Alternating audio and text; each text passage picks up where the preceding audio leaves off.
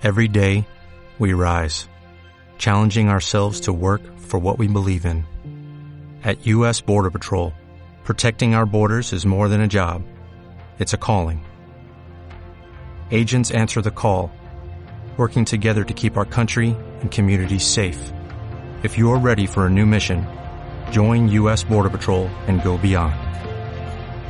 Learn more at cbp.gov/careers.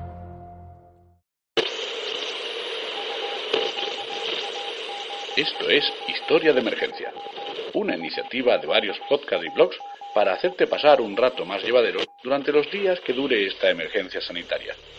Te narraremos diariamente relatos, hechos, personajes y curiosidades de la historia para acompañarte en estos momentos difíciles. Queremos poner nuestro granito de arena para ayudarte a dar lo mejor de ti mismo durante estos tiempos excepcionales. Espero que te guste. Hola, soy Emilio García del podcast Motor y al aire y hoy voy a traeros una historia de emergencia un poquito especial. Todas las músicas de este programa son de Gregoire Lurm. Cuando repasamos la historia podemos darnos cuenta, como dijo alguien mucho más listo que yo, que cada día se puede conmemorar el aniversario de alguna barbaridad. Pero ya, si nos fijamos especialmente en el siglo XX, por aquello de que nos pilla un poco más reciente, y sobre todo en la Segunda Guerra Mundial, aunque sin olvidar las grandes tragedias posteriores, y contemplamos todos los horrores que en ella tuvieron lugar, nos preguntamos cómo pudo ser posible. A veces nos cuesta imaginar qué clase de gente pudo cometer esas grandes atrocidades. Tendemos a pensar que fueron realmente monstruos inhumanos los responsables de todo eso. Monstruos inhumanos.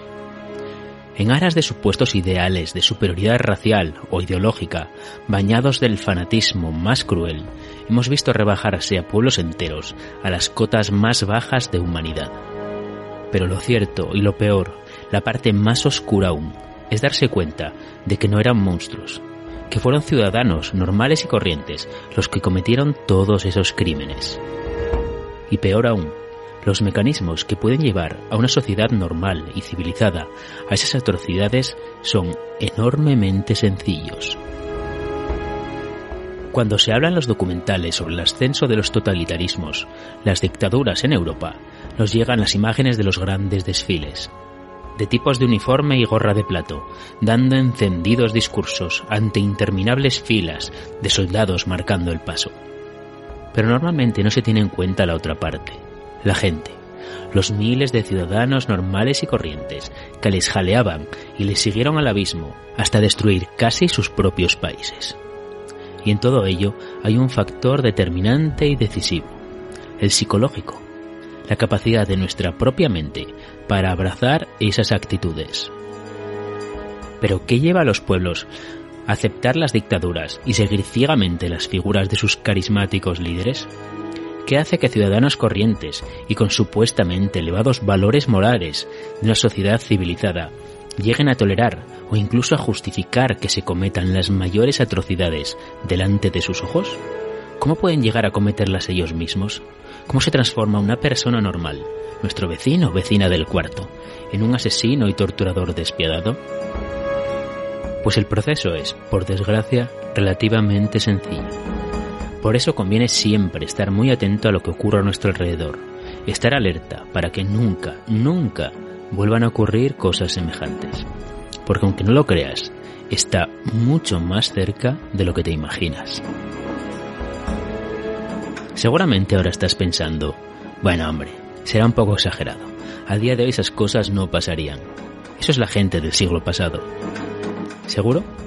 Mira a tu alrededor ha bastado agitar un poco el árbol de nuestra tranquila seguridad cotidiana para ver cómo se tambaleaban algunos de sus frutos. Durante la reciente crisis sanitaria del coronavirus, se han vivido escenas que muchos no pensábamos ver en nuestro entorno jamás.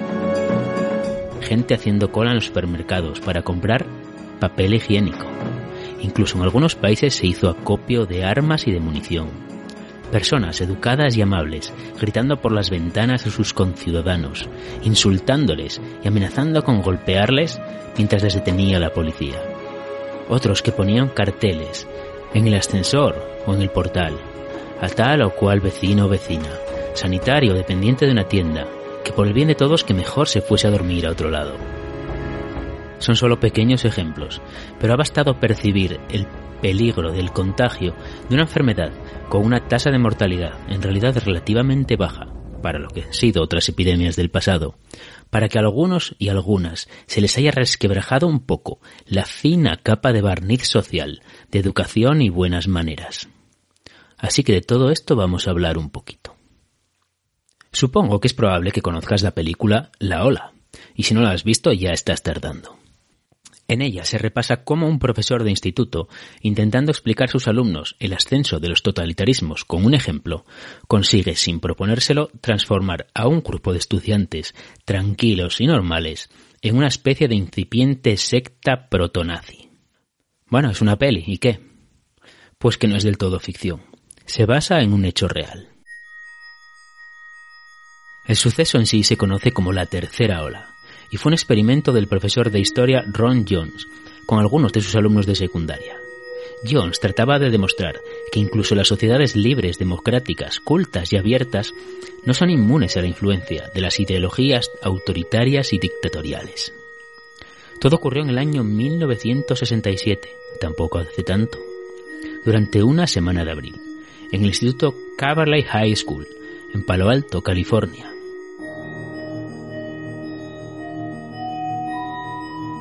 Jones tenía el mismo problema que ahora nos planteamos nosotros. ¿Cómo había sido posible que los ciudadanos alemanes, en aquel momento una sociedad de las más modernas y civilizadas del mundo, permitieran que el partido nazi llegase al poder y posteriormente exterminara a millones de judíos y a otros llamados indeseables como gitanos, homosexuales o discapacitados? Los alumnos pensaban probablemente, como cualquiera, que esas cosas eran parte del siglo pasado, que ahora no podía ocurrir algo así. El profesor Jones comenzó con cosas simples, como la disciplina en el aula, y logró convertir a su clase de historia en un grupo con un gran sentido de la causa. También incidió en el hecho de que la democracia enfatiza el individualismo, y lo consideró un defecto, en contra de la idea más atractiva del bien común. Jones hizo hincapié en ello a través de su lema, fuerza mediante la disciplina, fuerza mediante la comunidad, fuerza a través de la acción, fuerza a través del orgullo llamó a su pequeño experimento la tercera ola, debido a la noción popular de que la tercera ola de cada serie es más fuerte que las demás. Lo que el profesor Jones no podía imaginarse es que su experimento se le iría de las manos completamente. Empezó el primer día del experimento, un lunes 3 de abril, con cosas simples, como sentarse apropiadamente. Insistió hasta que los alumnos fueron capaces de entrar en el aula y sentarse correctamente en menos de 30 segundos sin hacer ningún ruido. Luego procedió a ejercer más estrictamente la disciplina, tomando un rol un poco más autoritario, lo cual resultó en una notable mejora del rendimiento de los alumnos. Jones finalizó la primera lección con algunas reglas, aún pensando en aquel momento que era tan solo un experimento de un solo día. Los alumnos tenían que estar sentados y atentos hasta que sonase la segunda campana del colegio. Tenían que levantarse para hacer preguntas, las cuales debían estar formuladas con tres palabras o menos, empezando siempre con las palabras señor Jones. ¿Lo vas pillando? Siempre son cosas sencillas al principio, nada grave. De hecho, cosas que se pueden ver como positivas, que mejoran el rendimiento y la disciplina de la clase. El segundo día había logrado convertir la clase de historia en un grupo con un profundo sentido de disciplina y de comunidad. Jones incluso inventó un saludo, similar pero no exactamente igual al del nazismo. Ordenó a sus alumnos saludarse de esa forma, incluso fuera de la clase. Todos los alumnos obedecieron la orden. Eso les permitiría identificarse entre ellos, diferenciarse del resto del instituto, pertenecer a un grupo especial. Hasta aquí todo estaba más o menos razonablemente dentro de los planes de Jones, aunque si eres profesor hoy en día, seguro que te cuesta creer que tuviera alumnos tan obedientes. Pero hay cosas que toman vida propia. Y el tercer día, otros alumnos del instituto, que no pertenecían a su clase, se habían unido espontáneamente al movimiento. ¿Por qué? Pues probablemente por la necesidad de pertenencia a grupo. Nuestra mente actúa instintivamente de forma tribal refuerza los sentimientos identitarios. Todo eso probablemente jugó un papel importante. aunque de eso ya hablaremos más tarde. Como digo, el tercer día la clase había pasado de 30 a 43 alumnos. Todos ellos mostraron mejoras académicas y una buena motivación. A todos se les dio una tarjeta de miembros del movimiento y les fueron asignadas tareas específicas, como diseñar un logo para la tercera ola, no permitir a que entrase a clase a ningún alumno que no perteneciera al movimiento, etc. Jones también les enseñó a sus alumnos un ritual para iniciar a nuevos miembros, y al final del día ya contaba con 200 seguidores entre los alumnos del instituto. Incluso el propio Jones se vio sorprendido de que algunos miembros vinieran a denunciarle a otros alumnos que no cumplían del todo las reglas del movimiento. Chivatos espontáneos. Nunca, nunca faltan en las dictaduras y en los movimientos autoritarios. Señalar al diferente, al que se sale de las normas del grupo, también es algo que podemos llegar a hacer de forma muy instintiva e inconsciente. Para el cuarto día, John se dio cuenta de que estaba perdiendo el control del experimento. Los alumnos estaban involucrando demasiado, y su disciplina y su lealtad con el movimiento eran ya muy muy intensas. ¿Hasta dónde podría llegar? Jones anunció a los alumnos que en realidad la tercera ola formaba parte de un movimiento a escala nacional y que al día siguiente un candidato presidencial del movimiento anunciaría públicamente la existencia del mismo. Así que Jones ordenó que al día siguiente todos asistieran a una reunión para presenciar el anuncio en la sala de reuniones. Un baño de masas, reconocimiento público, apoyo de las autoridades. Qué cantidad de cosas tan atractivas para la parte más primitiva de nuestro cerebro. Sin embargo, Jones estaba tan preocupado por el camino que estaban tomando los acontecimientos que decidió ponerle fin a su propia obra, aunque de una forma que estuviera a la altura. Llegó el día de la reunión en el salón de actos. Pero en el escenario solo había un televisor. ¿Se daría la importante noticia por televisión para que la viera todo el mundo? Sin embargo, en vez del pretendido anuncio oficial, solo pudieron ver el ruido blanco de fondo de la televisión. Tras unos minutos de desconcierto, el profesor Ron Jones anunció a sus seguidores que habían sido parte de un experimento sobre el fascismo y que todos voluntariamente se habían creado un sentido propio de superioridad por pertenecer a un movimiento similar al de la población alemana en la época nazi. Probablemente ahora estés pensando, bueno, ¿y qué? Eran unos críos. En realidad tampoco hicieron nada malo. Solo seguir unas normas que les ponía su profesor, ¿no? Un superior. ¿Qué tiene eso de malo? Bueno, en parte tienes razón. Excepto porque precisamente puede a veces haber algo de muy oscuro y muy peligroso en seguir las normas de un superior ciegamente. Ahora veremos qué con otro experimento que también es real. Esta vez nos vamos a Stanford, en 1971. Allí un grupo de investigadores de la Universidad de Stanford, liderados por Philip Zimbardo, pretendían investigar acerca de la influencia de un ambiente muy muy extremo, como la vida en prisión, en las conductas desarrolladas por el ser humano, y su dependencia de los roles sociales que desarrollaban, ya fuera como cautivos o como guardias. Zimbardo pretendía encontrar el motivo de una serie de abusos cometidos en algunas cárceles de Estados Unidos. Por supuesto no podía utilizar a reclusos y a guardias de verdad, porque ya eran reclusos y guardias. Así que seleccionó a los participantes de su experimento entre voluntarios de la calle. Puso anuncios en los periódicos, con una oferta de una paga de 15 dólares de la época, equivalentes a lo mejor a unos 85 o 90 dólares diarios, por participar en la simulación de una prisión. De los 70 candidatos que respondieron al anuncio, Zimbardo y su equipo seleccionaron a 24 que estimaron más saludables y estables psicológicamente. Los participantes eran predominantemente blancos jóvenes de clase media, todos estudiantes universitarios, gente de lo más normal y prometedora. El grupo de 24 fue dividido aleatoriamente en dos mitades. A unos se les designó como prisioneros y a otros como guardias. Aunque más tarde los prisioneros dijeron creer que los guardias habían sido seleccionados por su corpulencia física. En realidad, Zimbardo y su equipo los eligieron a todos lanzando una moneda al aire. Así que en un sótano vacío del Departamento de Psicología de la Universidad de Stanford se estableció la cárcel ficticia. Uno de los investigadores sería el alcaide, el propio Zimbardo, el superintendente. Los guardias recibieron porras y uniformes khaki de inspiración militar, y se les proporcionaron gafas de espejo para evitar el contacto visual. Curiosamente, Zimbardo dijo que tomó esta decisión después de ver la película La leyenda del indomable. A diferencia de los prisioneros que se quedarían a dormir evidentemente en la prisión, los guardias trabajarían por turnos y volverían a su casa durante las horas libres. Sin embargo, durante el experimento, muchos se prestaron voluntarios para hacer horas extras sin recibir paga adicional. Los prisioneros tenían que vestir solo unas batas muy finas, sin ropa interior, y unas sandalias con tacones de goma. Zimbardo escogió este atuendo para forzarlos a adoptar posturas corporales extrañas, no familiares, contribuir a su incomodidad y su vergüenza, para provocar la desorientación. Se cambió los nombres de los prisioneros por números. Los números estaban cosidos a sus uniformes. Además, debían de llevar medias de nylon en la cabeza para simular que tenían la cabeza rapada, como los reclutas de un entrenamiento. También llevarían una pequeña cadena alrededor del tobillo, como recordatorio constante de que estaban encarcelados y en prisión. El día antes de empezar el experimento, los guardias asistieron a una breve reunión de orientación.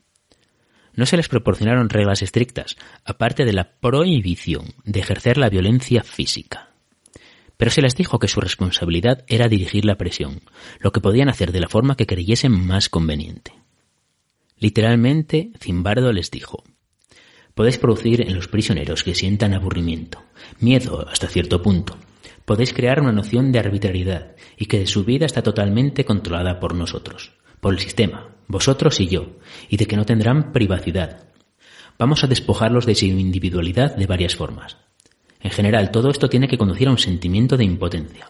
Es decir, en esta situación tendremos todo el poder y ellos no tendrán ninguno. A los voluntarios, que habían sido seleccionados al azar para desempeñar el papel de prisioneros, se les dijo simplemente que esperasen en sus casas.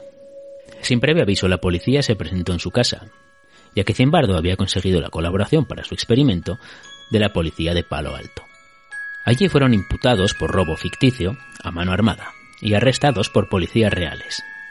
Los prisioneros pasaron un procedimiento completo de detención por la policía, incluyendo la toma de huellas dactilares, se les tomó una fotografía para ser fichados y se leyeron sus derechos.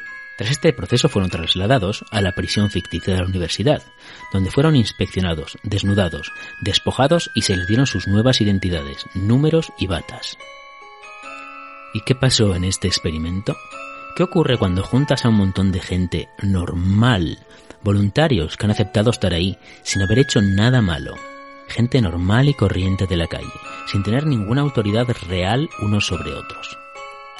Pues como te puedes imaginar, el descontrol. Los prisioneros sufrieron y aceptaron un tratamiento sádico y humillante a manos de los guardias, y al final muchos de ellos mostraron graves trastornos emocionales. Tras un primer día relativamente tranquilo, al segundo se desató un motín. Los guardias se presentaron voluntarios para hacer horas extra y disolver la revuelta, atacando a los prisioneros con extintores, sin la supervisión directa del equipo investigador. A partir de ese momento los guardias trataron de dividir a los prisioneros y enfrentarlos, situándolos en dos bloques, unos los buenos y otros los malos, para hacerles creer que había informadores entre ellos. Y la treta fue muy efectiva, no volvió a haber rebeliones a gran escala. Después, los recuentos de prisioneros que se habían ideado para familiarizar a los prisioneros con sus números evolucionaron hacia experiencias traumáticas, en las que los guardas atormentaban a los prisioneros y les imponían castigos físicos, que incluían ejercicios forzados. La higiene y la hospitalidad fueron rápidamente abandonados. El derecho de ir al lavabo pasó a ser un privilegio, que podía, y con frecuencia ocurría, ser denegado se obligó a algunos prisioneros a limpiar retretes con sus manos desnudas. Se retiraron los colchones de las celdas de los malos y también se forzó a los prisioneros a dormir desnudos en el suelo de hormigón. La comida también era negada frecuentemente como medida de castigo. Todo esto por parte de los guardianes. Recordemos, jóvenes, universitarios, sanos, gente normal. A medida que el experimento evolucionó, muchos de los guardias incrementaron su sadismo particularmente por la noche cuando pensaban que las cámaras de vigilancia estaban apagadas. Los investigadores vieron aproximadamente un tercio de los guardias mostrando tendencias sádicas naturales y genuinas, que les nacían de dentro. De hecho, algunos de los que hacían de guardianes se enfadaron cuando el experimento terminó. Los prisioneros empezaron a mostrar desórdenes emocionales agudos. Uno de ellos desarrolló un sarpullido psicosomático en todo su cuerpo. Uno de los prisioneros quedó horrorizado por el tratamiento de los guardas y emprendió una huelga de hambre. Se le recluyó en un confinamiento solitario, en un pequeño compartimento durante tres horas, en la que lo obligaron a sostener en alto las salchichas que había rechazado comer. El resto de prisioneros lo vieron como un alborotador que buscaba causar problemas. Para explotar este aspecto, los guardas les ofrecieron dos opciones. Podían entregar sus mantas y dejar que el prisionero saliera del confinamiento o quedárselas y mantenerlo en aislamiento. Todos los prisioneros escogieron conservar sus mantas. Zimbardo decidió terminar el experimento prematuramente, cuando una estudiante de posgrado, que no había estado todavía en el experimento, visitó la prisión para hacer algunas encuestas y que quedó horrorizada con lo que estaba viendo. Después de apenas seis días, ocho antes de lo previsto, el experimento fue cancelado. Se ha dicho que el resultado del experimento muestra lo fácilmente impresionables y la obediencia de la gente cuando se le proporciona una ideología legitimadora y el apoyo institucional. Evidentemente, el experimento recibió muchas críticas, tanto por cuestiones éticas como por cuestiones metodológicas.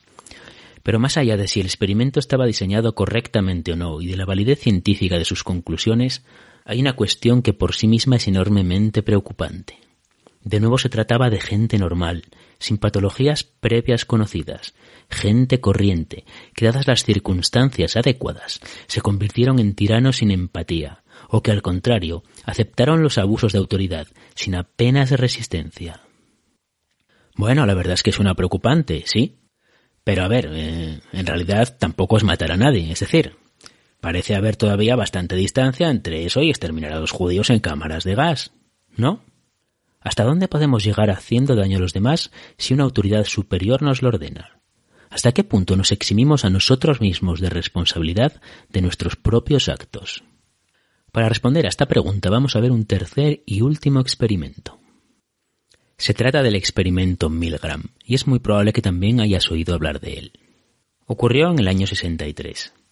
También se utilizaron a voluntarios, escogidos al azar, con unos carteles en la calle, se les dijo que iban a participar en un estudio sobre la memoria y el aprendizaje en la Universidad de Yale, porque se les pagarían algunos dólares y unas dietas. Todos los participantes fueron personas de entre 20 y 50 años, desde gente con educación básica hasta participantes con doctorados. El experimento consistía en tres personas. Había un experimentador, que en realidad era un investigador de la universidad, había un maestro que era cada uno de los voluntarios que se habían presentado para el experimento, y había un alumno. En realidad el alumno era un actor seleccionado para este experimento, pero los voluntarios no lo sabían. El alumno se sienta a una silla eléctrica y tiene que responder a unas preguntas que le hace el experimentador. Si falla, entonces el experimentador le dice al voluntario que tiene que dar una pequeña descarga eléctrica. Se le dice al voluntario que las descargas en realidad pueden llegar a ser extremadamente dolorosas si se aplican a mucha intensidad, pero que nunca provocarán daños irreversibles. A todos los participantes se les comunicaba que el experimento estaba siendo grabado, para saber que no podían negar posteriormente lo ocurrido. Entonces empiezan las preguntas. Las primeras descargas reales eran de 45 voltios, para que el propio voluntario viera que existía electricidad de verdad. A medida que transcurría el experimento, el investigador de la universidad le iba pidiendo al voluntario que aumentara el voltaje de las descargas conforme las respuestas eran incorrectas. Es decir, se le pedía a alguien, a un voluntario de la calle, que le hiciera daño a un congénere para cumplir los objetivos de un experimento. En realidad la silla no estaba del todo electrificada, y el que recibía las descargas era un actor, pero eso el voluntario no lo sabía. Generalmente, los voluntarios, cuando alcanzaban los 75 voltios, se ponían nerviosos al ver las quejas de dolor y los gritos del actor que estaba sentado en la silla. Pero, y ahí está la gracia, entonces el investigador les ordenaba continuar. Al llegar a 135 voltios, muchos de los voluntarios se detenían, porque los gritos ya eran considerables. Algunos preguntaban el propósito del experimento, cuestionaban la autoridad. Pero entonces, el maestro les decía, continúe, por favor. El experimento requiere que usted continúe, debe continuar, no tiene opción. Todo eso entre los gritos de dolor del sujeto experimental. En el experimento original, el 65% de los participantes aplicaron voltajes límite de 450 voltios, aunque muchos se sentían evidentemente incómodos al hacerlo, pero lo hicieron.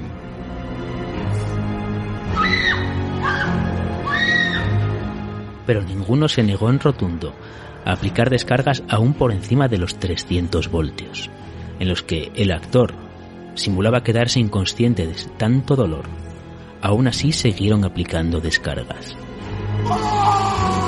Todos eran conscientes del daño que estaban haciendo, porque antes de saber que era un actor y que no había descargas eléctricas se les hizo un test, se les preguntó cuánto dolor creían que estaban infringiendo, en una escala del 1 al 14, y todos puntuaron sobre un 13. Generalmente se utilizan los resultados de este experimento, que evidentemente fue muy polémico, para representar hasta qué punto somos capaces de hacer daño a los demás cuando creemos que una autoridad superior nos lo ordena. Si a estas alturas aún no estás preocupado, deberías. Es posible que creas que a día de hoy, con la cantidad de información que tenemos en nuestras manos, con las redes sociales e Internet a todo trapo, que nos permiten contrastar cualquier información que recibamos en cuestión de segundos, estas cosas no podrían pasar. Que podríamos identificar estas situaciones, darnos cuenta de que están intentando manipularnos.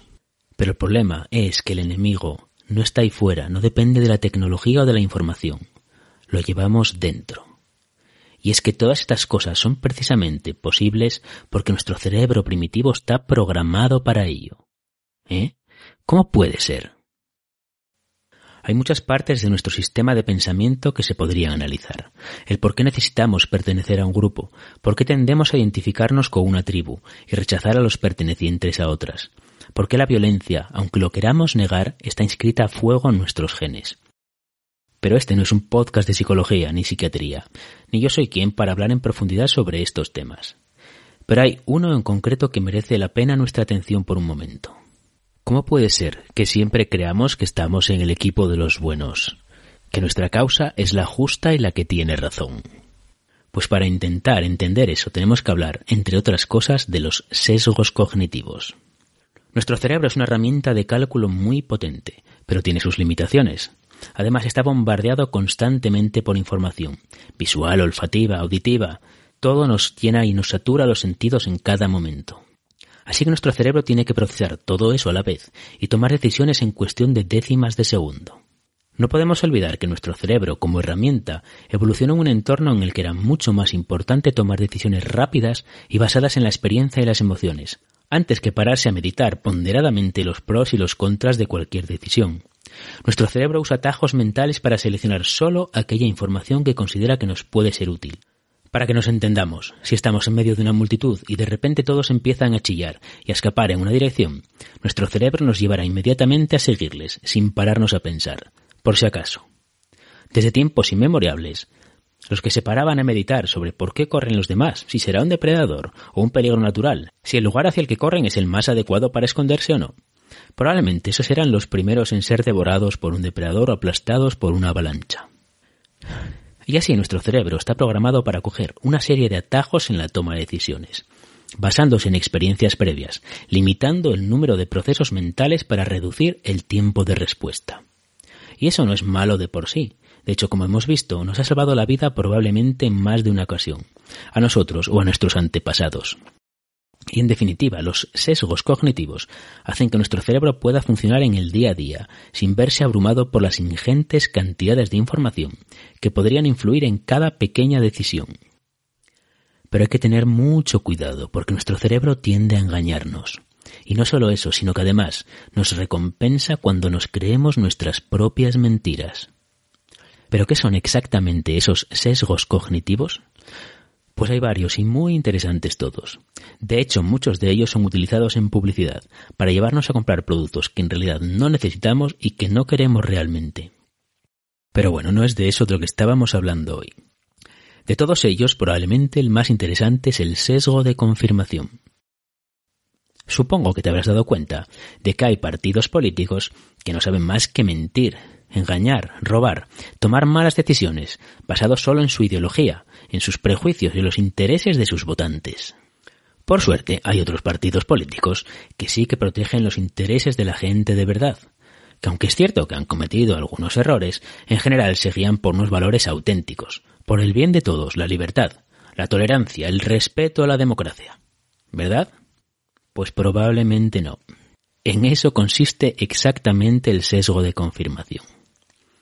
La definición es, mucha atención, la tendencia a favorecer, buscar, interpretar y recordar la información que confirma las propias creencias o hipótesis, nuestros propios prejuicios, dando desproporcionadamente menos consideración a las posibles alternativas. ¿Y esto en cristiano qué quiere decir? Pues lo más probable es que, en primer lugar, llegue preferentemente a tus manos la información que ya te da la razón en lo que pensabas. En esto a día de hoy ayudan mucho las redes sociales, pero en realidad no nos hacen falta. Nos las apañamos muy bien solitos. Si eres muy de izquierdas o muy de derechas, es muy probable que leas ciertos medios de comunicación, consultes a diario determinadas webs y veas unos canales de televisión muy concretos. Es decir, tendemos, consciente o inconscientemente, a buscar y seleccionar ya de entrada las fuentes de información que nos van a dar la razón. Pero no contentos con eso, cada vez que leemos o vemos una noticia que nos podría llevar la contraria a lo que pensamos, tendemos a reinterpretarla de alguna forma, que le dé la vuelta a la tortilla para que nos confirme que teníamos razón. Eso en el mejor de los casos, porque lo normal es directamente no darle credibilidad. ¿Cómo va a ser verdad si viene de ese medio tan sesgado? Voy a ver qué dice mi diario de confianza al respecto, que seguro que ese sí me cuenta la verdad. ¿Te suena de algo? Y finalmente, en el caso de que no tengamos escapatoria y esa información que nos tira abajo nuestras ideas preconcebidas sea impertinentemente cierta, pues lo más probable es que le restemos importancia o que la olvidemos muy rápido. Y todo ese efecto es más fuerte en publicaciones con contenido emocional y en creencias firmemente enraizadas, como por ejemplo la política, la religión, las ideologías o cualquier otro tipo de creencias profundas. Y lo mejor de todo eso es que cuando lo hacemos, cuando buscamos explicaciones alternativas para sentirnos más tranquilos, nuestro cerebro nos recompensa en forma de dopamina y serotonina, dos neurotransmisores que regulan las sensaciones del placer, el bienestar y la felicidad. Así nos sentimos más importantes y con mayor autoestima. Porque a nuestro cerebro, y sobre todo llegando a una determinada edad, no le gustan mucho los conflictos internos. No le gusta pensar que está equivocado y tener que reescribir sus propias reglas. Le da bastante pereza. Así que busca forma de reconducir la realidad para adaptarla a los cauces que ya tenía. Y cuando consigue hacer esto, recompensa. Sensación de placer. Nuestro mundo vuelve a tener sentido. Todo está confortablemente situado en su lugar correcto. Igual que un cómodo sillón en el que nos hemos sentado miles de veces, confortable y acogedor. Mucho cuidado con eso. Y ojo, el sesgo de confirmación no es el único que nos afecta. Están también otros que no vamos a explicar ahora muy en profundidad, como el sesgo de la ilusión de la verdad, que es la tendencia a considerar que las afirmaciones y la información que hemos oído o visto repetidas veces tienen que ser verdad. También está el sesgo endogrupal, que es la tendencia a favorecer a los miembros pertenecientes a tu propio grupo por encima de las personas ajenas al mismo, independientemente de las consideraciones objetivas. El sesgo de autoridad es muy bueno. Dice que las personas suelen fiarse más de las opiniones de quienes estén al mando. Este sesgo ha demostrado que solemos estar condicionados por la información que viene de una figura de autoridad, independientemente de lo que esté diciendo. ¿Te suena de los ejemplos de experimentos que acabamos de ver? Por otro lado está el sesgo de anclaje, que es muy bueno, por el cual los individuos suelen favorecer la primera información, también conocida como el ancla, que reciben por encima de cualquier otra información posterior. La primera impresión es la que cuenta. Todos estos sesgos cognitivos y muchos otros son algo que funciona siempre de manera automática en nuestros cerebros, y las pruebas están por todas partes. ¿Cómo puede ser que los que piensan radicalmente distinto a nosotros no se den cuenta de su error? ¿Están ciegos o son idiotas? ¿No ven las pruebas clarísimas de cómo son las cosas en realidad? Pues la respuesta es, en parte, los sesgos cognitivos. Pero tiene otra implicación aún más desalentadora. ¿De verdad que los idiotas y los ciegos son los otros? ¿A mí no me afecta? ¿Seguro? ¿De verdad siempre tengo la razón? ¿Cuándo fue la última vez que cambié de opinión? ¿Cuándo reconocí que estaba equivocado? Efectivamente, cabe la posibilidad de que el ciego o el idiota seas tú. Esta es en parte la explicación de que siga habiendo gente que crea que la Tierra es plana, a pesar de la incontable cantidad de pruebas y evidencias que existen. En realidad, para los que creen eso, el ciego y el equivocado eres tú. Por desgracia, saber que estos sesgos existen y entender cómo funcionan nuestras cabezas no nos inmuniza contra ellos. Está escrito a fuego en nuestro ADN y es imposible librarse de ese proceso. Pero conocerlo, saber identificarlo y estar siempre alerta es ya un paso muy importante para no dejarse engañar. Porque aunque no lo creas, te engañan y te engañas constantemente, cada día. Cada vez que alguien con poder o con aspiraciones de conseguirlo te dice algo que coincide exactamente con lo que tú pensabas, justo lo que querías oír, es más que probable que esté intentando engañarte. Y el proceso para engañar a grandes cantidades de gente a la vez, para controlar a las masas, es de nuevo sorprendentemente sencillo. ¿Quieres convertirte en un buen líder de masas? Lo primero que tienes que hacer si quieres movilizar a la gente es encontrar un problema gordo, una crisis. Puede ser real o imaginaria, eso es lo de menos. Después tienes que enfatizar mucho los efectos de ese problema o esa crisis. Si es real no te costará mucho. Si hace falta crear pruebas o torcer un poco el discurso o la realidad, se hace. La gente tiene poca memoria y si das el mensaje adecuado, todos los sesgos cognitivos que hemos visto jugarán a tu favor. Todo vale por la causa. En este paso siempre viene muy bien tirar de un pasado glorioso, de paraíso perdido.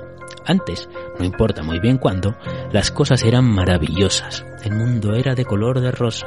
Había fuentes de leche y miel en los campos verdes y floridos. Éramos grandes y respetados, con un pasado glorioso. Pero ahora todo eso se ha perdido. El siguiente paso, evidentemente, es culpar a alguien del problema. Por supuesto, el culpable no puede ser tú, ni la gente. Bueno, al menos no la gente a la que tú quieres dirigirte. Tienen que ser otros. Y ahí puedes escoger, dependiendo de tus objetivos. Pero el enemigo tiene que ser muy claro. Puede ser otro país o dentro del tuyo un grupo muy concreto. Sea como sea, tiene que quedar muy claro quién es el enemigo.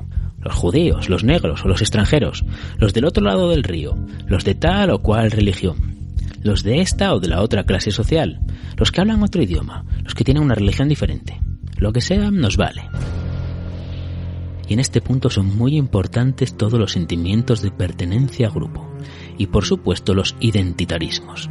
Tienes que resaltar todo lo que diferencia a los dos grupos. Tienes que hablar del individuo lo que le haga sentirse único. Para que quede claro quiénes son los buenos, nosotros, y quiénes son ellos, los malos. Personaliza tu mensaje. Dile a cada individuo que todos sus problemas son culpa de otros. ¿No tiene trabajo? ¿Tiene poco dinero? ¿No ha conseguido triunfar? Todo eso es culpa de los malos. ¿Tienen otro color de piel? Perfecto, eso funciona siempre muy bien. ¿Son de otra clase social? ¿De una religión concreta? Resalta lo que sea necesario, la procedencia, el sexo. ¿Hablan otro idioma? ¿Tienen una religión distinta? Deshumanízalo si es necesario.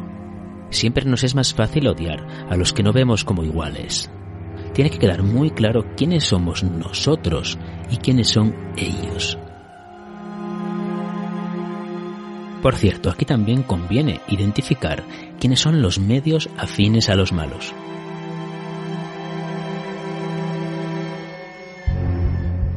Cualquier periódico o televisión que te cuestione, te ataque o te critique está con los malos.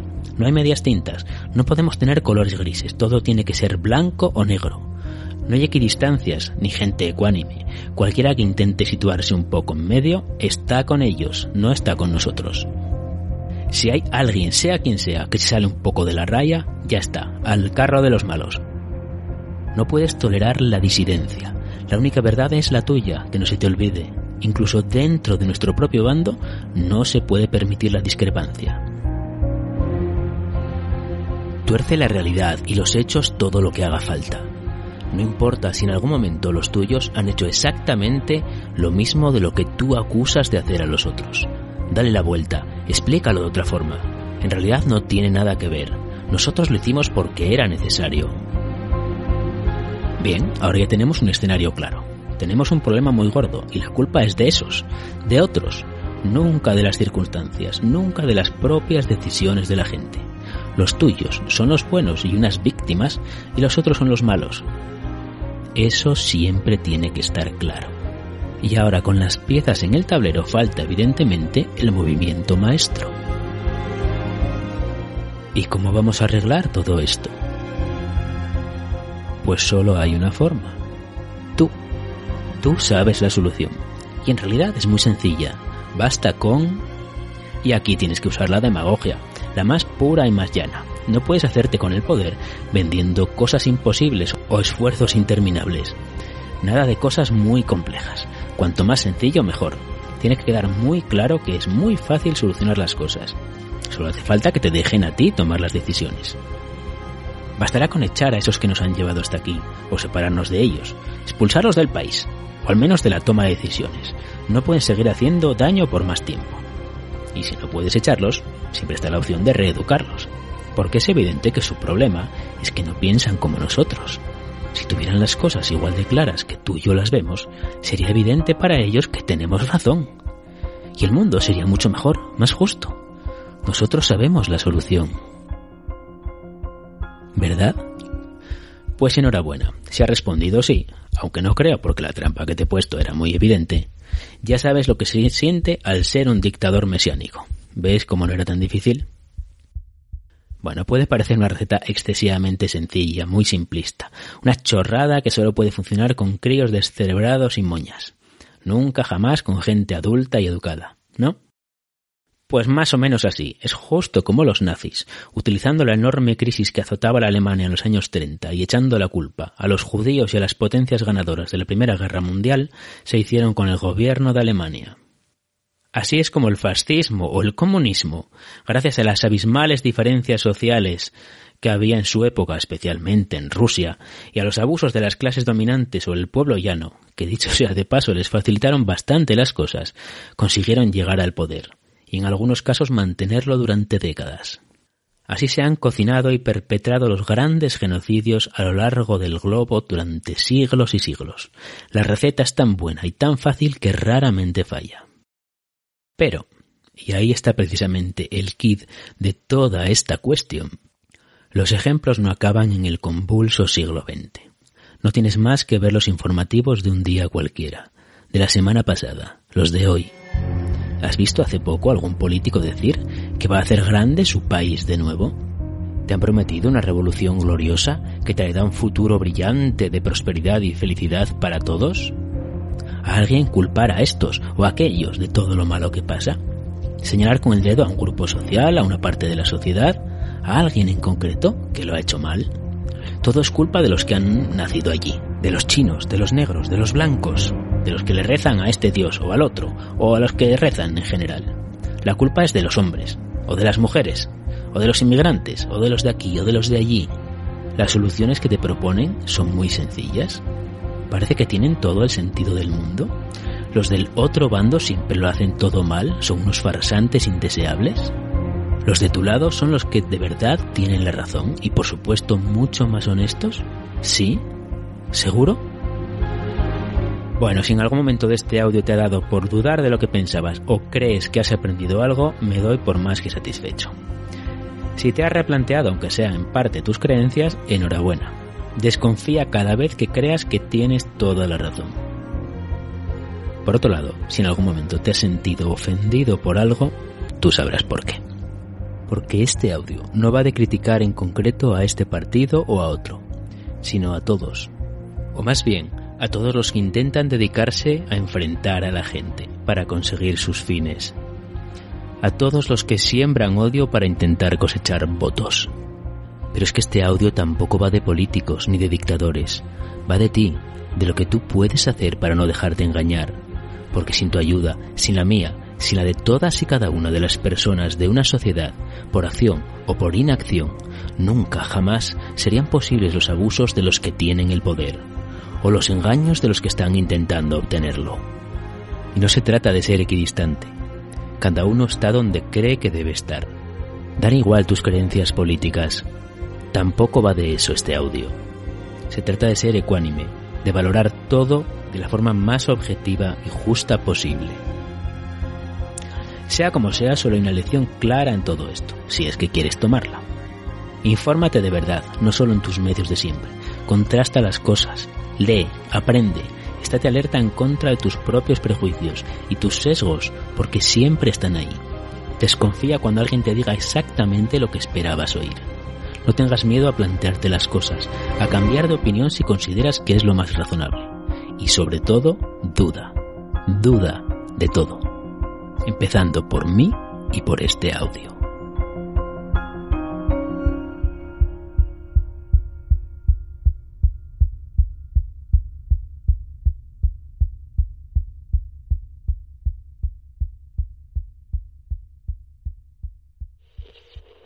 Colaboran con esta iniciativa Perdidos en el éter. Pasaporte Ignotia. Historias mínimas. De Historia Fabulis. Cátedra Cultura. La Biblioteca de la Historia. Niebla de Guerra. Casus Belli Podcast. Motor y al aire. Victoria Podcast. La Tortulia Podcast. Por tierra, mar y aire. La Biblioteca Perdida. Agradecemos la difusión. Si eres podcaster y quieres unirte y participar, ponte en contacto con cualquiera de los podcasts que hemos nombrado.